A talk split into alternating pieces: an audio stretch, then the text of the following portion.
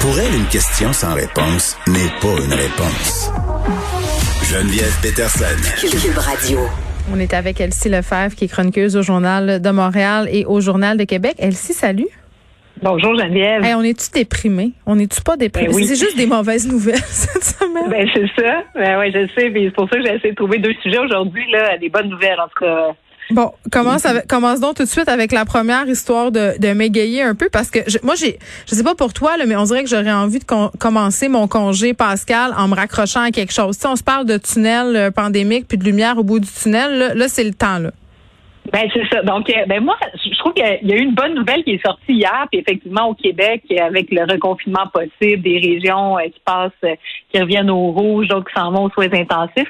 La nouvelle d'hier qui concerne les adolescents, donc l'étude sur les adolescents de 12 à 15 ans où le vaccin Pfizer serait efficace à près de 100 euh, j'ai reçu ça comme une vraiment bonne nouvelle parce que on le voit là dans les derniers jours. euh, bon, c'est sûr qu'au Québec, on veut euh, envoyer les enfants à l'école, laisser nos jeunes dans les dans les écoles, mais reste que c'est vraiment des lieux de propagation importants.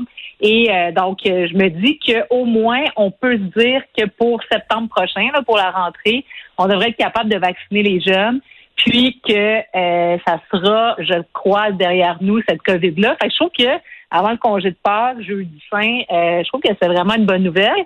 L'autre chose, c'est que... Attends, attends, moi, je, attends, je m'en ai servi, moi, de cette bonne nouvelle-là. Non, mais c'est parce que hier, mais ma fille était bien débinée, là. Ma fille au secondaire, secondaire 2, euh, me disait, elle comprenait rien, là. Euh, qu'on trouvait que c'était pas tellement logique, là. J'en parlais euh, avant toi avec Guillaume Lavoie. Puis, tu sais, à un moment donné, c'était tellement négatif, la discussion, que j'ai dit, regarde, là, la bonne nouvelle dans cette histoire-là, là, c'est que Pfizer, euh, son vaccin est efficace pour les 12 à 15 ans. Mais d'autres, c'est 14 ans. Elle me dit, ouais, mais OK, ça veut pas dire qu'ils vont nous le donner. Oui, ben, à un ça, moment donné, j'étais comme, bon, t'as peut-être un peu raison, mais j'essayais de t'égayer un peu. Ben, moi, je pense que, tu sais, parce que là, la première dose, euh, on aurait tous reçu une première dose au Québec d'ici le 24 juin. Ouais. Donc, en principe, les- la, la, la classe, la, la clientèle, peut-être toi puis moi, là, justement, le, le 30 à 50 ans va peut-être être retardé pour la deuxième dose, ce qui ferait en sorte que Mm. on pourrait, euh, pendant l'été, ou peut-être qu'ils vont décider euh, dans les premiers jours euh, de la rentrée scolaire, je pense que ça serait ça le plus, euh, je sais pas, en tout cas, bref, je sais pas comment ils vont procéder, là. Mais, donc, tous les jeunes vaccinés, ça crée, ça, ça réglerait bien, bien, bien le problème. Puis je pense que, ben, ont commencé déjà à évaluer des scénarios de vaccination. Peut-être que on va être surpris, puis que la vaccination des jeunes va aller plus rapidement parce que euh, j'étais, je parlais à une collègue justement euh, ce matin, elle me racontait qu'à Laval, une école secondaire com- presque complète a été fermée euh, un jour seulement après que, que, que les jeunes soient retournés à l'école. Donc, Ben, le variant va extrêmement vite. Donc, euh, c'est possible qu'on ait à agir plus rapidement. Donc, en tout cas, euh, on savait pas si c'était efficace sur les jeunes. Maintenant, on le sait. L'autre chose, euh, il y a même des essais cliniques qui ont commencé sur euh, les, les, les plus jeunes encore, donc euh, les 5-11 ans. Euh, il y a d'autres études qui vont être, qui vont commencer la semaine prochaine pour les enfants de des bébés de 6 mois à 2 ans. Mm. Donc, euh, je sais pas, mais c'est un peu de- d'espoir là, ce jeudi après-midi. Tu m'as promis deux moi, bonnes. Tu m'as promis deux bonnes nouvelles. Quoi? Ouais, ben la deuxième, euh, tiens-toi bien. Je sais pas si c'est une bonne nouvelle parce que parce que bon, ça a fait couler beaucoup d'encre, Ouais. c'est bien déprimant à la base. Mais notre gouverneur général, donc Julie Payette, alors euh, comme on le sait, bon, elle subit, euh, bon, c'est d'abord être allée dans l'espace, donc ça, supposément nous a rendu bien fiers, mais depuis ce temps-là, on est pas mal moins fiers. Mais là, c'est l'ex-gouverneur général, Julie Payette. L'ex. Oui. Donc, on a réussi, comme quoi, quand on se mobilise, puis, euh, tu sais, hier, je te parlais de l'affaire à Tarente, on s'est mobilisé, puis Mm. il y a eu euh, la sortie du recteur. Dans ce cas-ci, on s'est mobilisé, puis Julie Payette a fini par démissionner. Donc, ça, c'est la bonne nouvelle. Mais là, on a appris quelques semaines plus tard qu'on n'en était pas au bout de nos peines parce que elle gagnait comme gouverneur général 270 000 dollars par année, elle seulement. Mais tous les frais reliés à la monarchie, ça, on sait, le bureau d'enquête du journal a démontré que c'est 67 millions de dollars que ça coûte par année. C'est épouvantable. Mais là, on se pensait sorti de, l'auberge avec Julie Payette. Mais là, on a su qu'elle gagne, elle va gagner 150 000 dollars par année en pension. Euh, puis, donc, quand on fait des projections, on se rend compte que c'est près de 4 millions de dollars qu'elle va coûter à l'État canadien euh, jusqu'à jusqu'à la fin de ses jours. Parce qu'en plus, c'est même pas juste, euh, tiens-toi bien, c'est même pas juste sa pension qu'elle reçoit. Elle reçoit aussi 206 000 dollars pour ses frais de représentation. Donc Ouais. là, c'est Oh, ouais. Il y a plusieurs c'est déjà inutile quand c'est ça. je trouve ça épouvantable. Ben non, mais moi aussi complètement, je trouve ça épouvantable. Puis on, peut remettre en question le poste de gouverneur général, la représentante de la reine ici dedans. Là, je veux dire, à un moment donné, euh, je pense qu'il faudra s'affranchir de ça. Mais bon. Il y a eu toute la bonne nouvelle. Il y a une bonne nouvelle. C'est là que j'en suis. C'est que, bon, là, il y, a, il y a un sénateur conservateur donc euh, euh, qui a bon Claude Carignan, excuse-moi, donc, donc il a déposé un projet de loi à la Chambre des communes cette semaine où là, il souhaite abolir finalement la pension de Julie Payette pour que euh, le contribuable qui est canadien n'ait pas à défrayer cette pension-là qui est finalement non méritoire, on va se le dire. Donc, la dame doit démissionner parce que mm. pour faute grave de comportement.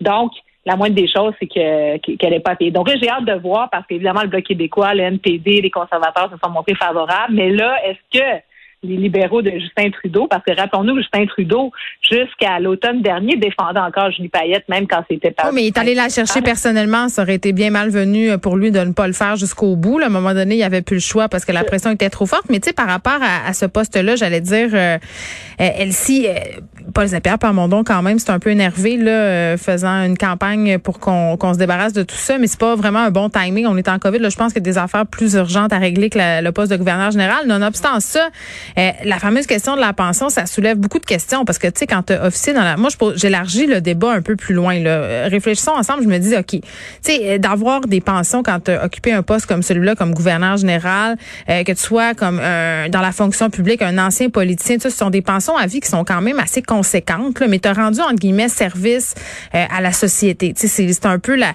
c'est un peu la façon que la société te remercier de ces années-là. Bon, est-ce que les montants sont bien achetés? Est-ce que parfois c'est un peu exagéré. Je pense que poser la question, c'est y répondre. Mais tu sais, ce projet de, loi-là du, sénateur conservateur euh, pourrait s'étendre euh, non seulement à la gouvernance générale, mais à toutes sortes d'autres métiers où euh, si, par exemple, il est prouvé que, que tu n'as pas exercé tes fonctions dignement. Parce que c'est le cas mm-hmm. dans, dans, dans celui de Madame Payette. Je veux dire, on, c'est bien connu qu'elle a été toxique, euh, qu'elle a eu des comportements de violence psychologique. Finalement, elle, a été indigne de sa fonction. Elle a brisé en quelque sorte le lien de confiance qu'on avait avec elle. Euh, tu, vois où je veux en venir? à ce ben moment-là, euh, que tu sois un ancien juge, j'ai eu la discussion avec Nicole Gibault l'autre fois concernant un juge à la retraite, là, où je sais pas quoi, qui s'est fait accuser de, de trafic de cocaïne. sais, à un moment donné, jusqu'à quel point quand tu es accusé dans ce cas-là, euh, puis que tu te retrouves en cours et que tu, bon, dans le cas de Julie Payette, ne remplis pas ta fonction de façon adéquate, tu as le droit à cet argent-là des contribuables. Ça devrait être des exceptions. On pourrait leur couper les vives. Ça ben oui, c'est ça. Ben, exactement, d'autant plus que Julie Payette a été obligée de démissionner avant. Euh, elle a fait quoi après deux ans seulement là, de son mandat. Donc, elle a fait tout redécorer. Là, attends, elle a fait tout redécorer ses ah. affaires. Elle a fait changer des portes parce qu'elle voulait pas voir personne. Tu sais, moi, je, en tout cas, je, je veux pas, euh, ben, je veux pas ben, redire ce que tout le monde a déjà dit. Là, mais le, jugement de Justin Trudeau, c'est quand une personne qui aime pas le monde de même, mais elle a pas gouverneur général. Puis il y avait des rumeurs ah, sur elle, puis tout le monde le savait. je veux dire, à un moment donné. Ben, c'est sûr que le débat plus large, comme tu l'évoquais, tu l'évoquais tout à l'heure, je pense qu'il est intéressant à voir. En même temps, est-ce que là, on a un cas patent? Donc, euh, parce que des fois, tu sais, c'est ça le danger des fois des, de certains élus, c'est de bon, ben, ok, à ce moment-là, on va faire un comité, puis on va analyser tout ça. Là, dans ce cas-ci, on a un cas très précis, hmm. lieutenant, euh, gouverneur général, puis tu sais, on a eu effectivement les problèmes de la lieutenant au Québec, et Madame Lissibon s'appellera. Ben oui. Donc, euh, non, non, mais je veux dire, ça finit plus. Donc, dans ce cas-ci très précis, donc là, 150 000 par an qu'elle aurait. En plus de ça, il y a des frais de sécurité associés à sa personne. Donc, on va se calmer, À, plusieurs millions de dollars. Puis, les frais de représentation. Non, mais même quand elle était en fonction, on peut se questionner sur les frais de représentation, à savoir est-ce qu'on a réellement besoin de quelqu'un qui nous représente, euh, tu sais, je veux dire, dans cette fonction-là? Moi, par ailleurs, pour le remplacement de cette personne-là, il me semble que là, on a vécu plusieurs cas. Là, on a Michael Jean juste avant elle. Donc, euh, peut-être qu'il serait temps de nommer un haut fonctionnaire, quelqu'un le sans fling-flang, ni budget de représentation, quelqu'un qui va être là seulement pour signer les papiers, signer les lois, parce que c'est de ça qu'on a besoin. C'est de ça qu'on n'a pas le temps à l'heure actuelle de, de débattre, donc euh, qui va être le chef de l'État. Mais donc, on nomme un fonctionnaire, on lui, donne un, on lui donne un salaire de fonctionnaire plus raisonnable que celui-là, 270 000, puis c'est tout. Puis on aura le débat. Ah, mais au Canada anglais, on est attaché à cette fonction-là. Ben, de moins en moins. C'est sûr qu'au Québec, 75% des gens veulent abolir la monarchie. Au Canada, c'est dans les alentours de 40% 45 qui voudraient l'abolir. Donc, effectivement, mais il y a quand même bien 50% de la population qui, euh, je pense pas que personne remuerait euh, l'État pour euh, pour la garder. Mais tout ça pour dire qu'on garde la fonction si on en a besoin d'un point de vue euh, légal. Ben, non pas légal, c'est ça. Et donc, et tout l'aspect protocolaire de cette chose-là, non, mais c'est absolument absurde, le de l'avoir assis sur son trône, puis faire semblant qu'il représente l'État canadien, tu sais. ouais, on serait dû pour une petite remasterisation de cette affaire-là. Ah, tu sais, repenser à... C'est intéressant, là, mais je veux dire, au Canada, là, ça va faire, là. En tout cas, moi, je, puis là, on, là, je, puis les, les, je comprends qu'on est dans la COVID, t'as raison, c'est quand tu disais tout à l'heure, on n'a pas le temps de parler de ça. C'est vrai, à un moment donné, là, adopter un projet de loi comme celui-là, ça ne demande pas non plus des heures et des heures comme ça. On réglera ça euh, après la COVID. Elsie Lefebvre, merci beaucoup. Joyeuse Pâques. Salut. Toi aussi.